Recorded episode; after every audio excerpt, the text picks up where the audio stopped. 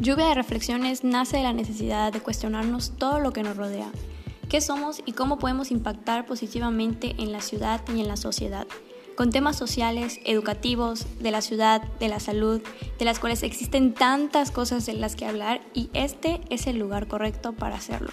Soy Regina Santos o Reflexiones de una DH y en este podcast platicaremos acerca de diferentes perspectivas de muchas cuestiones que se presentan en nuestra sociedad. Aprenderemos juntos y formularemos una conclusión junto a personas que saben y que tampoco saben mucho como yo de eso que es importante hablar para mejorar personalmente. Esto es Lluvia de Reflexiones.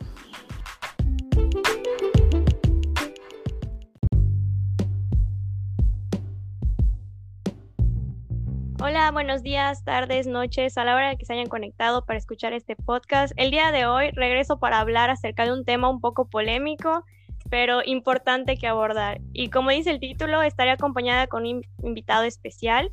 Pero antes de presentárselos a todos ustedes que están conectados, me gustaría poner en contexto acerca de lo que últimamente hemos encontrado en redes sociales y nos hemos encontrado con las campañas políticas para elegir a nuestros diputados, alcaldes y también regidores.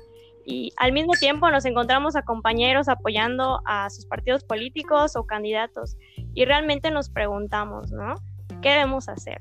A lo mejor tú que escuchas esto pienses que son temas que son cansados y de hecho yo había pensado de esa manera, ya que existe esa molestia hacia algunas situaciones específicas, sin embargo realmente no es así.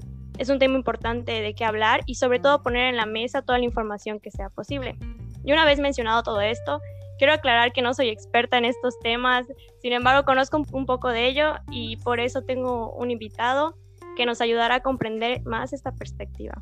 El día de hoy está conmigo acompañándome en este podcast el diseñador del hábitat César Robelo, que igual conocido como Draw Velo en sus redes sociales, y que después de ver unas historias que subió a sus redes sociales informándonos acerca de estas épocas de elecciones, se nos hizo muy interesante y sobre todo muy importante hablar de esta perspectiva para que todos reflexionemos y probablemente muchos de aquí que estén escuchando este podcast ya hayan visto su postura acerca de este tema y los que no, pues este es el espacio para compartirlo.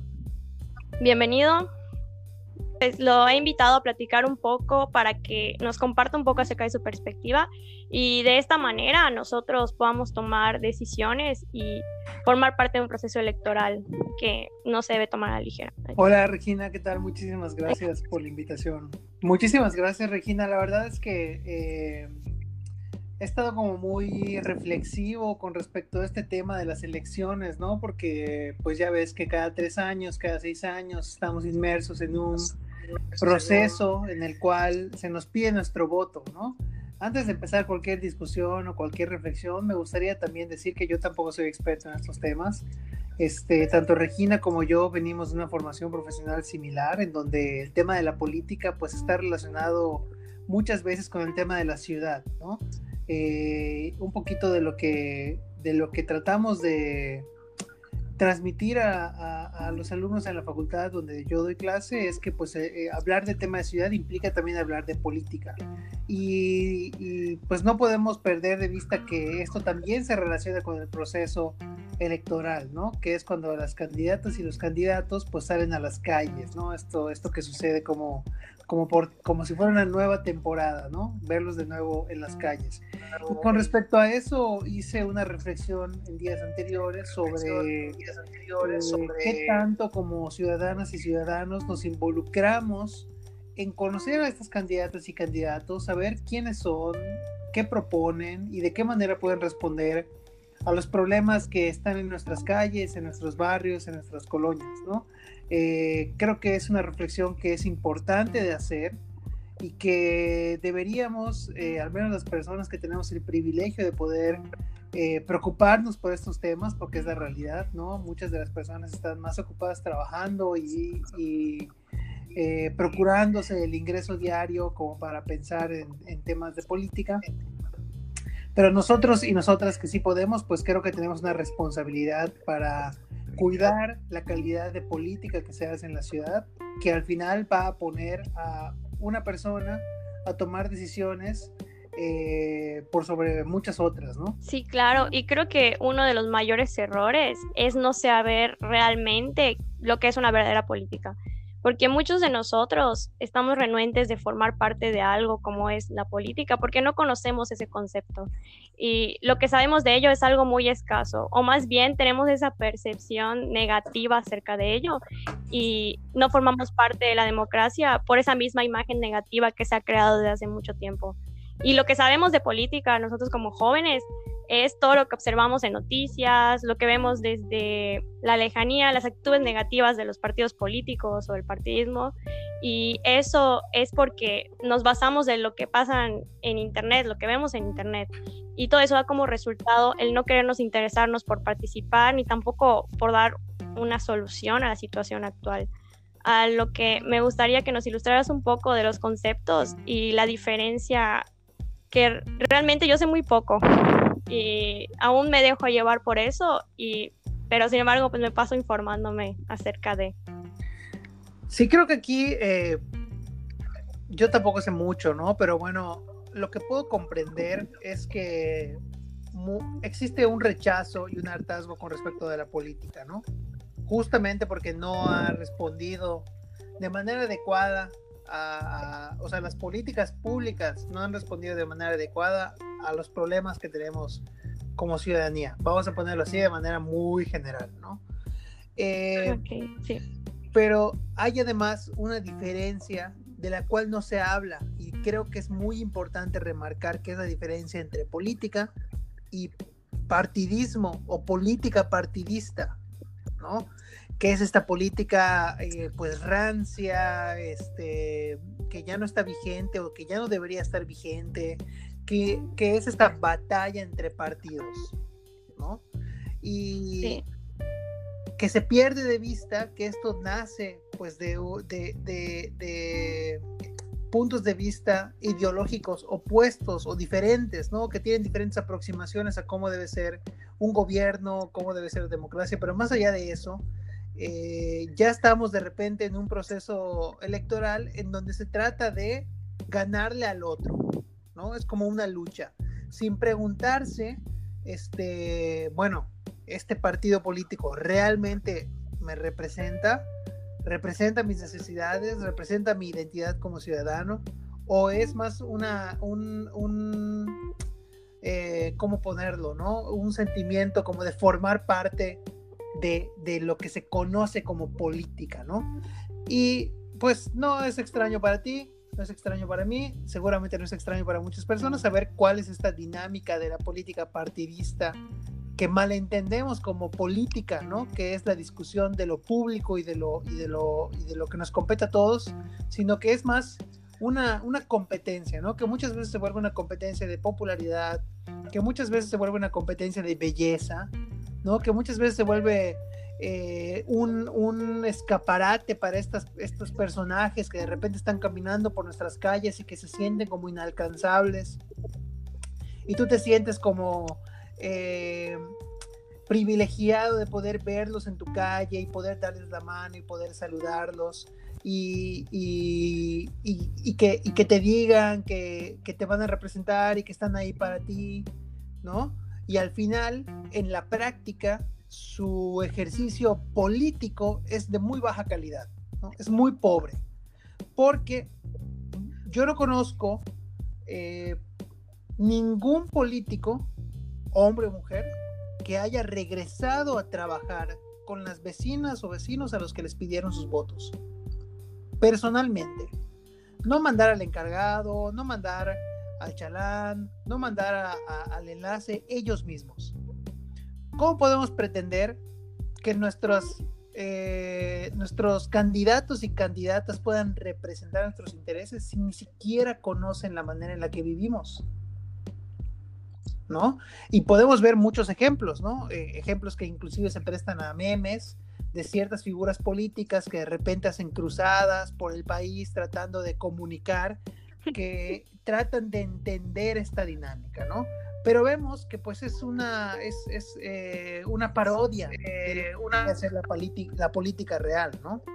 Y poco se exige y poco se pide de, de, las candidatas y los candidatos para tener una política de calidad. ¿Y a qué me refiero yo con política de calidad? O sea, una política que de verdad se preocupe por lo público, que se preocupe por, por, los problemas de las personas, de la, de la gente común, ¿no? O sea, eh, lo que pasa en la calle, lo que pasa en el barrio, lo que pasa en la colonia y cómo eso se puede elevar a una política pública.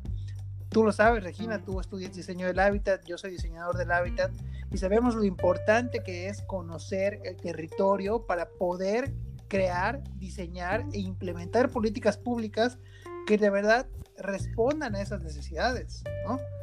Por otro lado, tenemos políticos que se están peleando del Congreso, que son protagonistas de escándalos mediáticos, que de repente tenemos candidatas y candidatos que vienen de la farándula a ocupar estos puestos de toma de decisiones, que no tienen ninguna preparación y ninguna historia, ¿no? Y tampoco nos preguntamos eso como ciudadanía.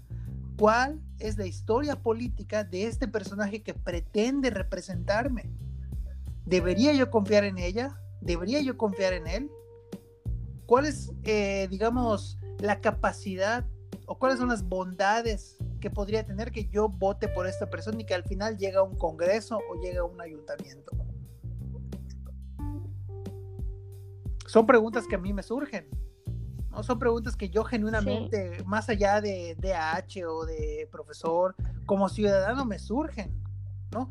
Y ves que no hay opciones hay pocas opciones y las opciones que empiezan a, estar ahí como de repente una lucecita por ahí en, el, cuarto oscuro que yo eh, pesimistamente eh, figuraría como la política en nuestra ciudad, pues tienen muy poco espacio de incidencia dentro de estas eh, instituciones que son los partidos políticos por toda esta dinámica partidista que inclusive se reproduce adentro de los partidos. ¿no? las competencias ruines, eh, las malas jugadas, eh, el ganar por ganar, algo muy importante, que creo que es muy importante, que es el, el poco enfoque crítico del ejercicio político que están hoy por hoy desarrollando en las calles. ¿Cómo puedes explicarte? ¿Cómo puedes explicarte que en pleno 2021 una estrategia de campaña sea una batucada? ¿Cómo puedes explicar que en pleno 2021 una estrategia de campaña sea hacer una cumbia, hacer una canción que hable del candidato o la candidata? ¿Qué vas, qué, ¿Cuál es el, eh, eh, el actuar que va a tener esta persona en el Congreso. Si lo que hizo para pedir tu voto fue llevarte una batucada, pues lo menos que podrías esperar es que también la lleve al Congreso, ¿no? O algo similar. Pero no nos podamos esperar políticas públicas de calidad, ni respuestas críticas a nuestros problemas, ni que pretendan entender cómo vivimos las personas en, en las colonias, porque ni siquiera es su realidad. Entonces estamos confiando en gente que al final no está capacitada para representarnos y para proponer soluciones a los problemas que tenemos en nuestras colonias y nuestros barrios. Esa es la crítica que yo haría al tema electoral, ¿no? Y, yo comentaba con varios amigos, o sea, cuándo esto va a cambiar, cuándo vamos a dejar de prestarnos este circo partidista que no le beneficia a nadie, no le beneficia a nuestra colonia, no le beneficia a nuestro fraccionamiento, no le beneficia a nuestra ciudad y por supuesto que no le beneficia a nuestro país. Y esa diferenciación que mencionas es real. O sea, muchas veces lo que conocemos como política es la típica grilla. Y como igual mencionaste que me llamó mucho la atención, es eso como que nosotros ya nos burlamos de eso, ¿no? O sea, hacemos memes. y lo digo hacemos porque hasta yo misma he compartido uno que otro meme así de que haciendo burla de, de que si me dan una torta de cochinita ya voto, pero obviamente no va a pasar, ¿no? Pero es algo que se conoce y que se ha dado todos estos años. Y ahora igual pasa mucho de que los nuevos candidatos son considerados como influencers los consideran porque son populares, porque son guapos, guapas, entonces así como que, ah, ok, entonces eres guapo, sí, pero ¿qué, qué propuestas me das, no? O sea, ¿qué es lo que tú como candidato A me estás proponiendo para que yo vote por ti. Pero realmente eso no pasa, o sea, esa crítica que tú mencionas que es muy importante debería estar en cada uno de nosotros. e independientemente de partido político, o sea, porque tú puedes ser un candidato de un partido político, pero puedes tener buenas ideas. Yo creo que nosotros debemos basarnos en las propuestas y en la persona y en la trayectoria del candidato para emitir un voto. Mucha gente se deja llevar y se pelea entre ellos por no apoyar a un partido político específico. Y yo creo que ese aspecto ha generado aún más ese tabú de hablar de política y sobre todo esa mala percepción de lo que es realmente. Yo me acuerdo que mis abuelitos me decían, no hables de política. Y yo decía, pero ¿por qué? Si es algo que realmente a mí por lo menos me cuestiona mucho, ¿no? Entonces te decían los abuelitos, no, porque se van a terminar en una discusión y es real, o sea, si tú hablas de política con otras personas, a veces entran en el tema algunas cuestiones de partidos políticos y ya se terminan allá en una discusión enorme y tú solo querías hablar de qué candidato es bueno y qué candidato es malo. Entonces, esa parte es lo que no deja que nosotros como jóvenes, como ciudadanos, eh, podamos entrar a ese mundo, ¿no? O más bien informarnos acerca de ello. Y sí estoy totalmente de acuerdo con, todo lo que mencionas, ¿no? Yo me pregunto, ¿qué otras ¿qué otros tipos de campañas pueden hacer? ¿Qué otra estrategia en cuestiones de campaña se podrían utilizar para que la gente pues se sienta en confianza de acercarse y preguntar? Creo que es un punto muy importante como el, la, dinámica de el proceso de campaña, ¿no? Este, este tema de salir a la calle. Algo que yo creo muy relevante es observen. O sea, yo invitaría a, a, todas las personas que nos están oyendo a que observen la dinámica de cada candidato o candidata en la calle. Por ejemplo, yo veía el otro día en redes sociales a un candidato que le estaba ahí el encargado de sus redes sociales, seguramente estaba ahí a punto de grabarle un video. Estaba la brigada atrás de, del candidato y de repente, como una comparsa, el candidato da la indicación y la gente empieza a caminar y empieza la música a sonar y entonces él va adelante caminando, saludando, alzando la mano, este, entrando a la tiendita de la esquina, al taller de la otra esquina, saludando a la gente como si fueran sus grandes amigos y amigas, ¿no? Digo, eh, definitivamente el proceso electoral nos toca en pandemia, ¿no? Y, y pues estamos en la calle, ¿no? O sea, los candidatos están en la calle porque obviamente necesitan el voto de las personas. Pero bueno, hay diferentes maneras de estar en la calle y creo que hay que observar el comportamiento no solo del candidato, sino de las personas que acompañan al candidato o a la candidata, ¿no?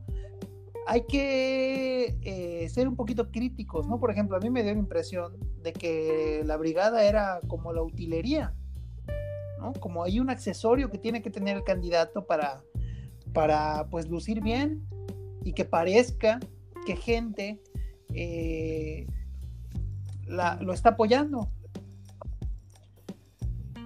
Creo que podemos aspirar a un proceso distinto. Ha habido ejemplos en esta ciudad con candidatos independientes que lo han hecho diferente, ¿no? Sí. Y en los partidos políticos debería promoverse que este proceso cambie y que las personas tengan la oportunidad no solamente de ir atrás del candidato o candidata como si fueran su comparsa, sino que también interactúen con sus propias vecinas y vecinos, que entren a la discusión de lo político, no de lo partidista y quiero hacer hincapié ahí, de lo político, porque tú lo decías hace rato, Regina, hay un tabú, hay un tabú con respecto a la política, ¿no? No hables de política o el clásico, ¿no? Eh, que también eh, eh, cuando yo lo escucho, por ejemplo, de, mis alumnos y alumnos, yo les, cuestiono, ¿no? Y les digo, a ver, ¿por qué no te interesa la política? ¿Estás consciente que tu carrera por naturaleza es política? Y negarte a la política es negarte a la posibilidad de transformar la realidad. Entonces, esa discusión se tiene que dar entre vecinas y vecinos, entre candidatas y vecinos, entre candidatos y vecinas, o sea, se tiene que dar, porque esa discusión de lo que nos compete a todas las personas, es la discusión de nuestros problemas y las soluciones a esos problemas. No podemos quedarnos ya en si le vamos a un partido o a otro. Eso no es política. Eso es una competencia que no beneficia a nadie. ¿De acuerdo? Estás en un partido político que a lo mejor tiene ideas opuestas a las mías por mi, y, al partido político al que yo soy afín. Vamos a debatir. Entremos en conflicto, que es otro temor que existe, al conflicto. ¿no? La ciudad es conflicto. Ya lo decía Manuel Delgado, que lo he estado escuchando últimamente todos estos días. La ciudad es conflicto y no hay que temerle. Huir del conflicto es huir de la naturaleza de la ciudad. Y quiero saber yo qué candidato o candidata no huye del conflicto. Y, también invitaría a verlo en las redes sociales. Vean los videos que están ahí de todas las candidatas y candidatos. Cuando un ciudadano o ciudadana empieza a cuestionar al candidato o a la candidata, las cámaras se van a otro lado y el candidato o candidata hace lo, lo, lo, lo que pueda para salirse de esa situación lo más rápido posible. ¿Por qué no quedarse? Así es, sí. ¿Por qué no jugar? ¿Por qué no debatir? Ese es el ejercicio de la política y no lo están haciendo. Entonces, ¿qué podemos esperar como, como, como ciudadanos si las personas que nos representan temen a la naturaleza de lo que es vivir en una ciudad? Sí, totalmente de acuerdo. O sea, creo que esas cuestiones sí son muy importantes que abordar, sobre todo porque la respuesta es clara. Bueno, para mí, ¿no? Desde la perspectiva de un DH, que probablemente estés de acuerdo conmigo, es de qué manera tener ese acercamiento con la gente y que se hable de política. Mi respuesta es jornadas de participación ciudadana. O sea, está bien ir y darte a conocer, pero creo que sí debería cambiarse o aumentar este proceso de participación y acercamiento a la ciudadanía. Yo como ciudadano igual espero una buena gestión por parte de ellos y también algo que espero es esa continuidad y transparencia con las nuevas políticas públicas que están en proceso y sobre todo a los proyectos urbanos que son hechos para el bienestar al final al fin y al cabo de todos los ciudadanos. Y también me gustaría complementar en cuestiones de nuestra profesión qué es lo que realmente esperamos de una buena gestión. Y definitivamente, pues más proyectos urbanos, enfocando directamente desde la perspectiva de la sociedad, de la ciudadanía, y que todo sea orientado a lo que requiere la gente, lo que espera, lo que necesita. Y pues no sé, me gustaría saber igual tu perspectiva acerca de eso, de tú como profesionista, ¿qué esperas de este ejercicio electoral y posteriormente de una buena gestión? A ver, el tema de la participación ciudadana tiene que ser transversal ya en todo ejercicio político. Sí. De un alcalde, de una alcaldesa, de un diputado diputada, de un funcionario público. O sea, ya tenemos que aceptar que no se puede seguir haciendo política de oficina. Y tenemos numerosos ejemplos en la ciudad, todas las veces que los proyectos vienen de arriba hacia abajo, decididos, en el seno de las instituciones de gobierno por los técnicos encargados de las áreas, ¿cuál es el recibimiento de la gente? Oye, ¿por qué no me preguntaron? Oye, yo no necesitaba esto. Oye, mi problema en realidad no era este, es este, ¿no? ¿Cuál es el sentido de no incluir a la ciudadanía? ¿En dónde está? ¿En dónde? O sea, yo me pregunto, ¿cuál es el temor? El temor al conflicto, ya lo decíamos, ¿no? Pero bueno, o sea, es parte de, es parte de, poder, es, parte del ejercicio de la gobernanza. Y un, y un concepto que, a, lo mejor es pertinente traer en este momento la discusión es el derecho a la ciudad. Tú sabes que en el gremio eh, es un concepto muy utilizado, ¿no? Necesitamos derecho a la ciudad, el derecho a la ciudad. Y ha sido entendido como el derecho a acceder a la ciudad, o sea, a tener servicios de calidad, a tener eh, como un espacio público de calidad, pero va más allá de eso, pero va más allá de eso, va en el sentido de tener el canal para poder transformar la ciudad. y quiero poner esto en palabras mucho más sencillas, porque muchas veces utilizamos lenguaje que solo nosotros entendemos entre nosotros y nosotras. Y me gustaría que, que, que, la gente que estuviera escuchando esto, que no se dedica al urbanismo, que no se dedica al diseño del hábitat, pueda un poquito reflexionar con respecto a, a ver, tú como persona que vives en una ciudad, en un fraccionamiento, deberías tener el derecho a cambiar cosas que tú quieras cambiar junto con tu comunidad de ese espacio. ¿Qué capacidad hoy por hoy tenemos para acceder al derecho a la ciudad a ese nivel? Tenemos pocos ejemplos en realidad. Te voy a mencionar uno, que es el programa de diseño participativo de espacios públicos del ayuntamiento. Ya está. Igual es el único que conozco. Tú sabes que en Asambleas Ciudadanas, que es la organización en la que yo trabajo, nos dedicamos justamente a promover esos procesos, pero es muy importante que estén institucionalizados, que no haya opción de la buena voluntad política para que sucedan, como hoy por hoy. No sabemos si el alcalde o la, alcaldesa que va a venir va a tener la misma eh, visión de hacer este programa. Si no la tiene, pues ya está, desaparece ese canal. Pero a ver, ¿por qué no tenemos leyes que nos aseguren ese derecho? ¿Por qué no tenemos normas que nos aseguren, reglamentos que, que, nos permitan acceder a ese derecho? Si lo necesitamos como vecinas o vecinos.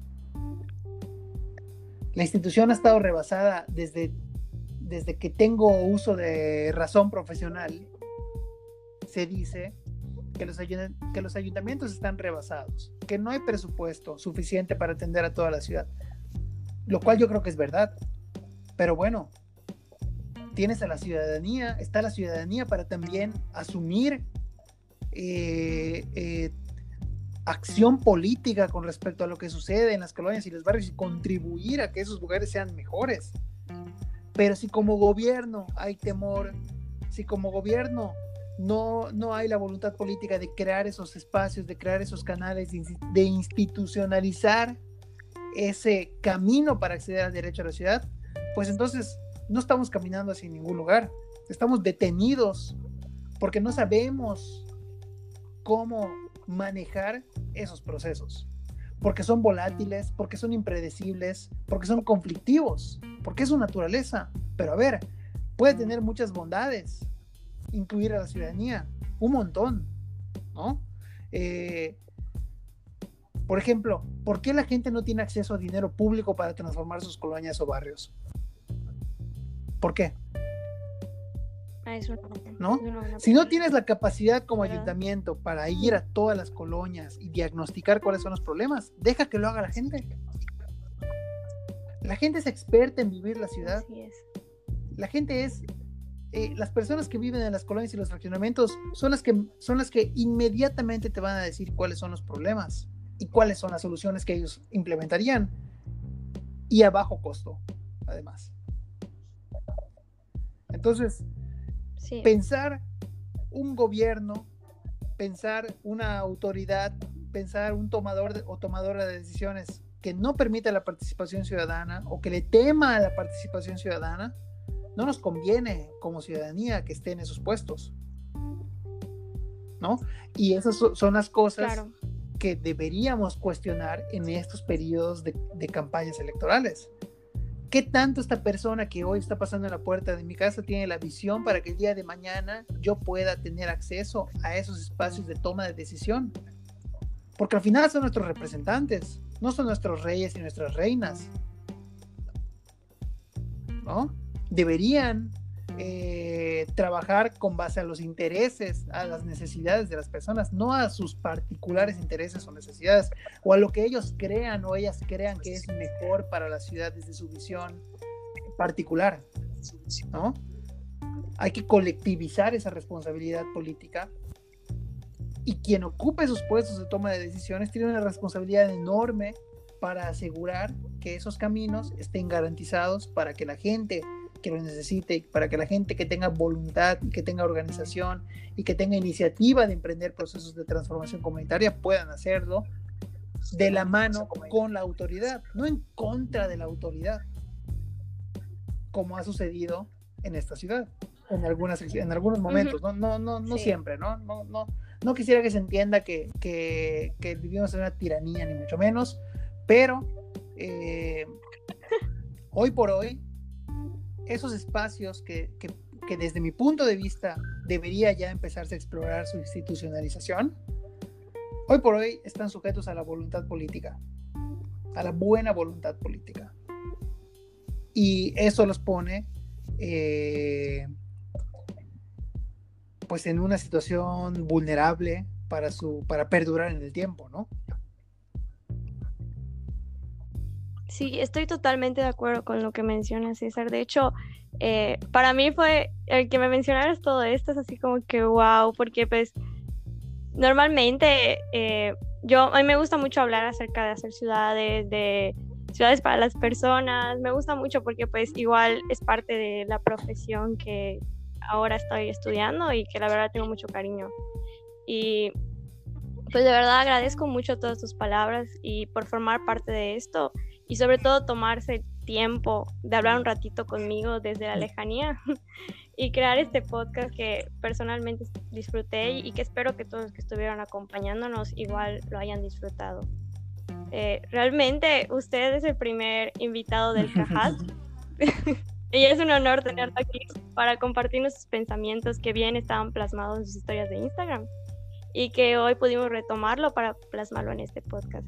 De verdad, mil gracias, mil gracias por esto. Y antes de acabar el podcast, no sé si quieras agregar. No, pues agradecerte, Regina. La verdad es que eh, creo que espacios como, como el que hemos tenido hoy son necesarios, ¿no? Eh, para hablar sobre estos temas. Eh, creo que es muy valioso que estudiantes universitarios eh, pues les interese y traten de hacer reflexión con respecto de esto, ¿no? Porque somos las personas que tenemos el privilegio de poder detenernos a pensar en esto y que podemos de alguna manera dar una perspectiva diferente a la que a la que existe hoy por hoy, ¿no? Y a lo mejor podamos detonar ahí alguna, alguna, algún cambio, alguna, alguna perspectiva distinta, ¿no? Y, generar como más preguntas para, más dudas para las personas que, ya las tenían, ¿no? para concluir estas ideas, pues yo invitaría a todas las personas que, nos escuchan, que van a escuchar este podcast, si lo escuchan y aún estamos en periodo electoral, eh, anímense a cuestionar a sus candidatos y a sus candidatos cuando pasen en la puerta de su casa o a través de sus redes sociales. Eh, no se sientan eh, mal, no se sientan menos, no se sientan como eh, aplastados por toda esta presión mediática que se desenvuelve en, los periodos de campaña, ¿no? Estas personas pretenden tomar decisiones por nosotros y por nosotras. Y lo menos que podemos hacer es asegurarnos lo más que podamos de que están preparadas y preparados para asumir ese reto, por, eh, por un lado. Y por otro lado, que podamos tener eh, la posibilidad de tener acceso a ellas o a ellos en el futuro, ¿no? Y que no los volvamos a ver eh, hasta dentro de tres años, ¿no? Creo que es importante, creo que nos falta mucho para poder tener procesos electorales que estén a la altura de, de, la gente que vive en esta ciudad, ¿no? que es gente que se preocupa por sus barrios, que se preocupa por sus colonias. Pero si no empezamos con este tipo de reflexiones y con, este, con estas nuevas dinámicas, pues no vamos a llegar allá nunca. ¿no? Entonces, es la invitación que dejo para la audiencia del día de hoy. Eh, y si me escuchan así como molesto, como eh, subido de tono, no me molesta ni, ni, mucho menos, es la manera en la que, en la que yo lo, expreso, ¿no? A mí de verdad me... Suelo ser como muy crítico en estos temas y, y pues me apasiona mucho, ¿no? Entonces, no te molesto.